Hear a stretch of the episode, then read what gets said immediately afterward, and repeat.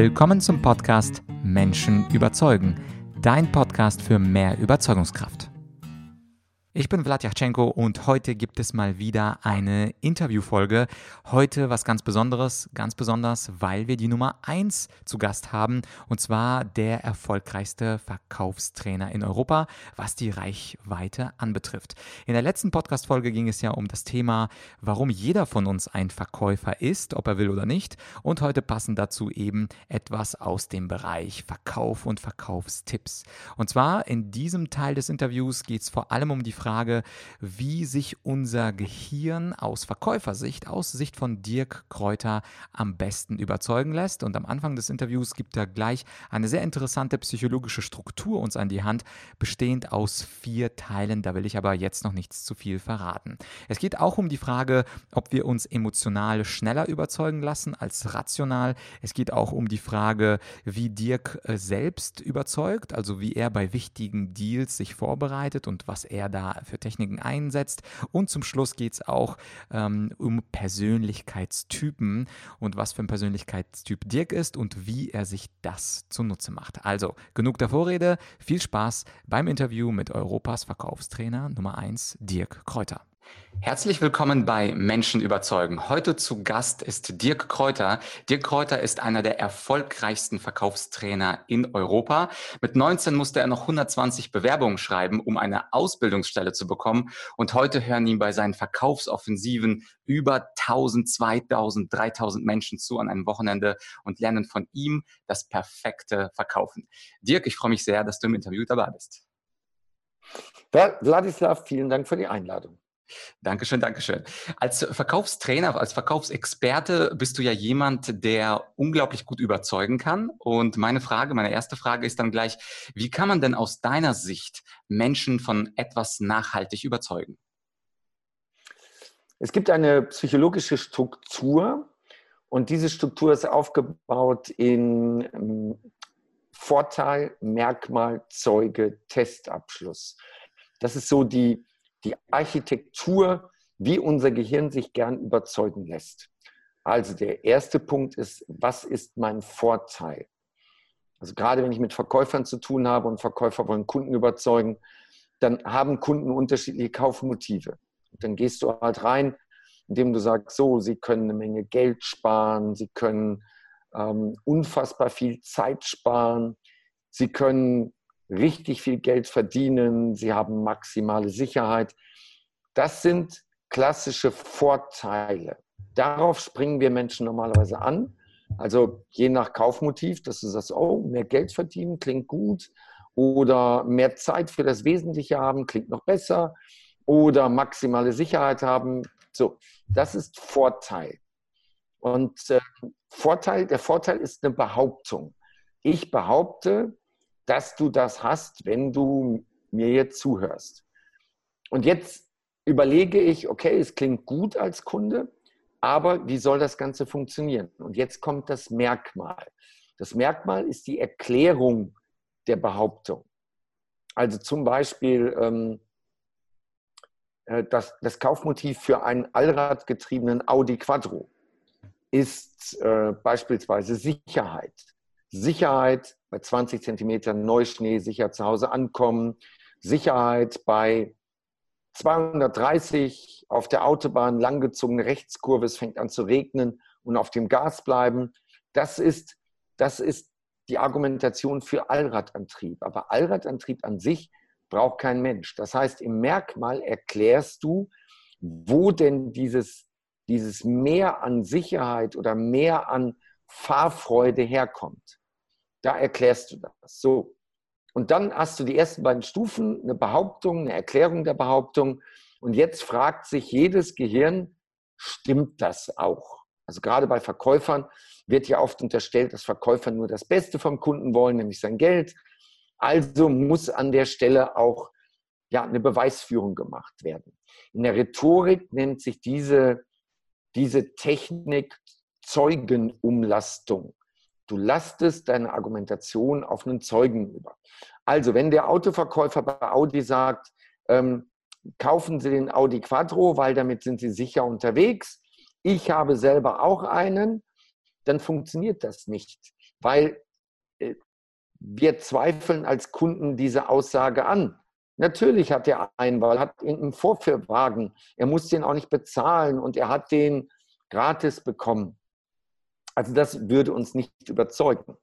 Ähm, wenn du jetzt aber einen Zeugen nimmst, einen neutralen Dritten, was weiß ich, Automotor und Sport, hat einen Vergleich gemacht und da haben irgendwelche Ingenieure auf dem Hockenheimring bei Nässe, bei Eisglätte, bei Schnee Vergleichsfahrten gemacht und haben das Ganze wirklich äh, objektiv verglichen mit Messdaten und sind zu dem Schluss gekommen, dass der Audi Quattro allen anderen Fahrzeugen überlegen ist, was die Fahrsicherheit angeht. Dann springen wir darauf an, weil wir sagen Automotor und Sport plus es waren Ingenieure, dann wird das sicherlich auch stimmen. Oder ähm, Zulassungsdaten, dass äh, der Verkäufer beispielsweise präsentiert, dass in den letzten drei Monaten vom Audi Quattro X 1000 Fahrzeuge zugelassen wurden, mit der Botschaft, äh, wenn er nicht gut wäre, würden so viele Leute nicht diesen Wagen kaufen. Und, und, und. Also es gibt verschiedene Gattungen von Zeugen, die du dann nimmst. Dann nimmst du die Presse, du nimmst Auszeichnungen, Tests, Awards, Zahlen, Daten, Fakten, Referenz, Kundenreferenz, Objekte, Referenzprojekte. Äh, das sind typische Zeugengattungen. So, und dann käme die vierte Stufe, also nochmal Vorteil, Merkmal, Zeuge. Und dann brauchst du ein Feedback deines Kunden, damit du weißt, reicht ihm das als Argumentation oder braucht er weitere Argumente? Du weißt also nie, ob du jetzt noch weiter argumentieren musst oder ob du ihn jetzt schon erreicht hast. Und dafür gibt es den sogenannten Testabschluss. Es ist kein Verkaufsabschluss, sondern es ist einfach ein Test, ob ich ihn erreicht habe. Und das ist in der Regel eine offene Meinungsfrage. Es gibt 54 verschiedene Fragearten. Eine davon ist die offene Meinungsfrage, etwas sehr Wertschätzendes. Hm, wie siehst du das? Ähm, wie klingt das für dich? Wie hört sich das für dich an? Was hältst du davon? Wie interessant ist das für dich?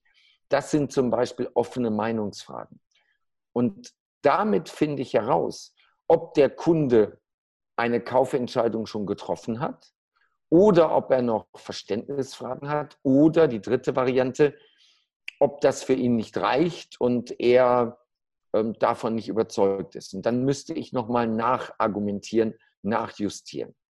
So, das ist, wenn du mich fragst, wie überzeugst du andere Menschen, das ist die Struktur, wie unser Gehirn funktioniert.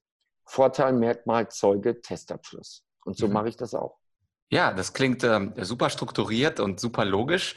Nun gibt es ja Leute, die sagen, dass man mit Emotionen äh, oder mit Sympathie die Menschen viel schneller überzeugen kann. Also ich selber unterscheide in meiner Arbeit die weiße Rhetorik, also die gute Rhetorik mit Zeugen, Argumenten, Statistiken, zum Beispiel von der Autobild oder was auch immer, von der schwarzen Rhetorik. Und die schwarze Rhetorik äh, dazu, da gibt es bestimmte Manipulationstechniken, wie man Leuten ein Kompliment macht, wie man ihnen vorher etwas schenkt, damit sie so ein kleines Gefühl der Schuld haben und etwas zurückzugeben zu müssen. Oder einfach dieses klassische Spiegeln. Also wenn der eine so ein bisschen flapsiger ist, dann bin ich auch in meiner Sprache auch ein bisschen flapsiger und durch diese Nähebeziehung ähm, stelle ich dann diesen Kontakt, diesen Bezug, Rapport zu Menschen her und dann kauft er. Also nicht unbedingt auf Grundlage dieser objektiven Zeugenaussagen. Wie siehst du da dieses Verhältnis von emotionalen Argumentieren und dem rationalen Argumentieren, was du jetzt äh, vorgestellt hast? Ähm, wir kaufen immer, immer, immer aus der Emotion raus. Immer.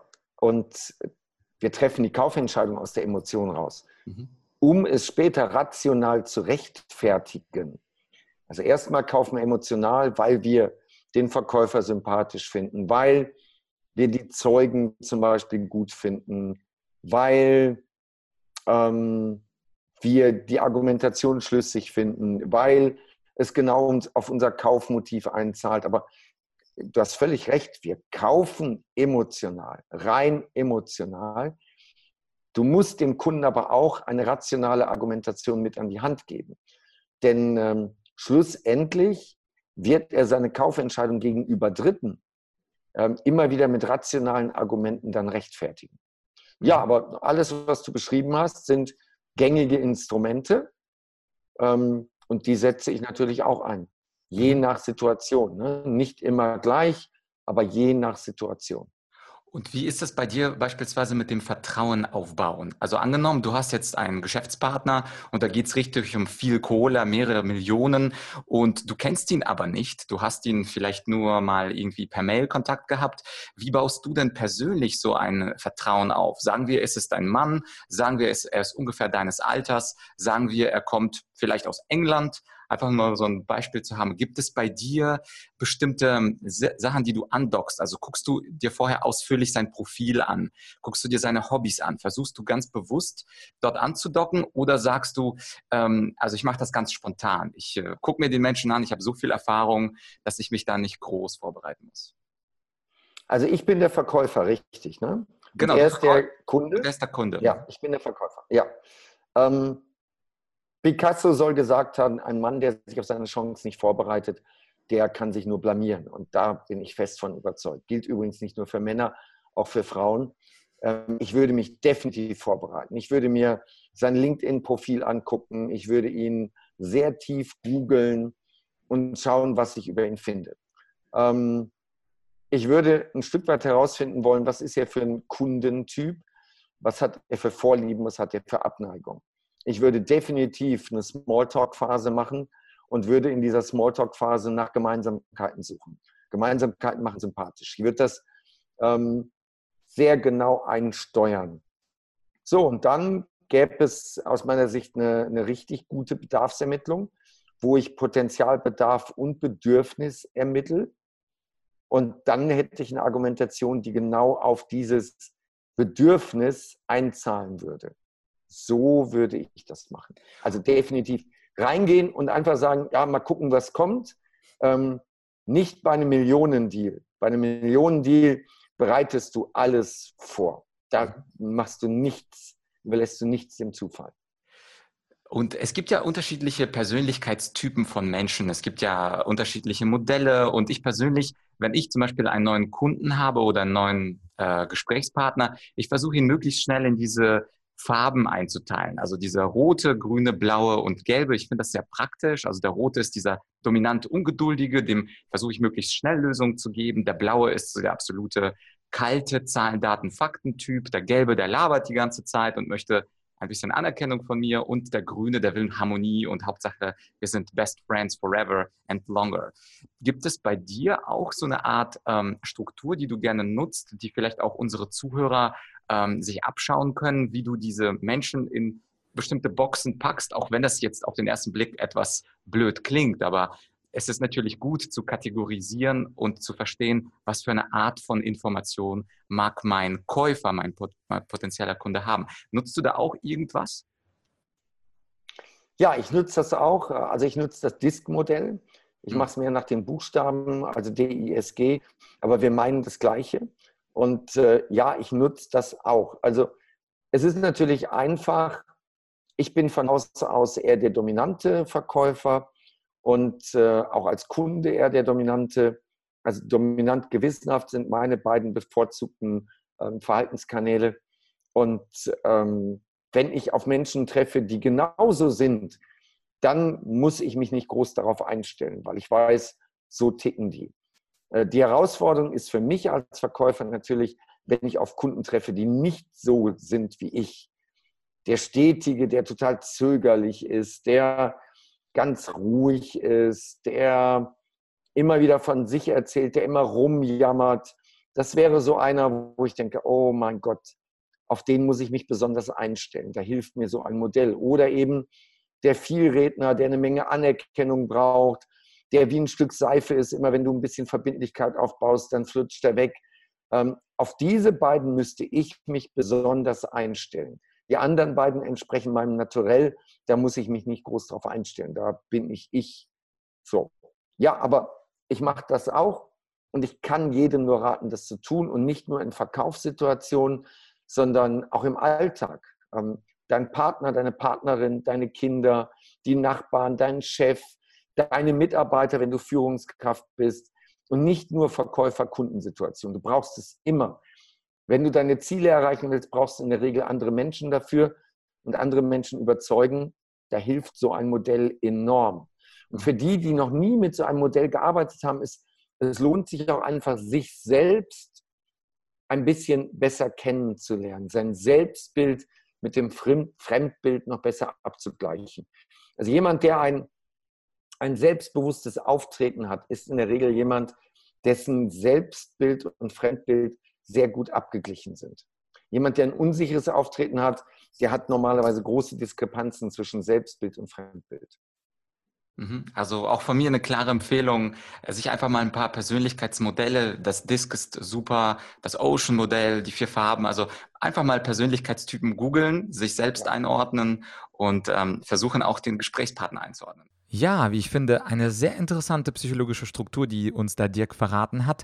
Diese Vorteil, Merkmal, Zeuge und Testabschlussstruktur, das sagt ja auch Dirk selbst. Also der Vorteil ist die Behauptung, das Merkmal ist die Erklärung, der Zeuge ist der Beweis und der Testabschluss ist sozusagen der erste kleine Call to Action.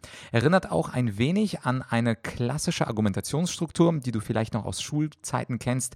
Die drei Bs, also Behauptung, Begründung und Beweis. Beweis, das ist ja letztlich nichts anderes. Behauptung ist der Vorteil, Begründung ist das Merkmal und Beweis, das ist der Zeuge, über den man dann versucht, äh, etwas zu überzeugen. Also das ist ein schönes Wortspiel im Deutschen, überzeugen, da steckt der Zeuge ja mit drin. Und der Testabschluss, das ist ganz neudeutsch formuliert der Call to Action. Also eine sehr, sehr interessante Geschichte, dass sich da die Argumentationstheorie aus den drei Bs sehr, sehr stark widerspiegelt mit der Verkäuferpraxis, nämlich mit dieser Viererstruktur von Dirk Kräuter. Und ja, das war erst der Teil 1 des Interviews. Bleib dran, abonniere den Podcast und gleich morgen gibt es den Teil 2 des Interviews mit Dirk Kräuter. Das war's für dieses Mal. Dein Vlad.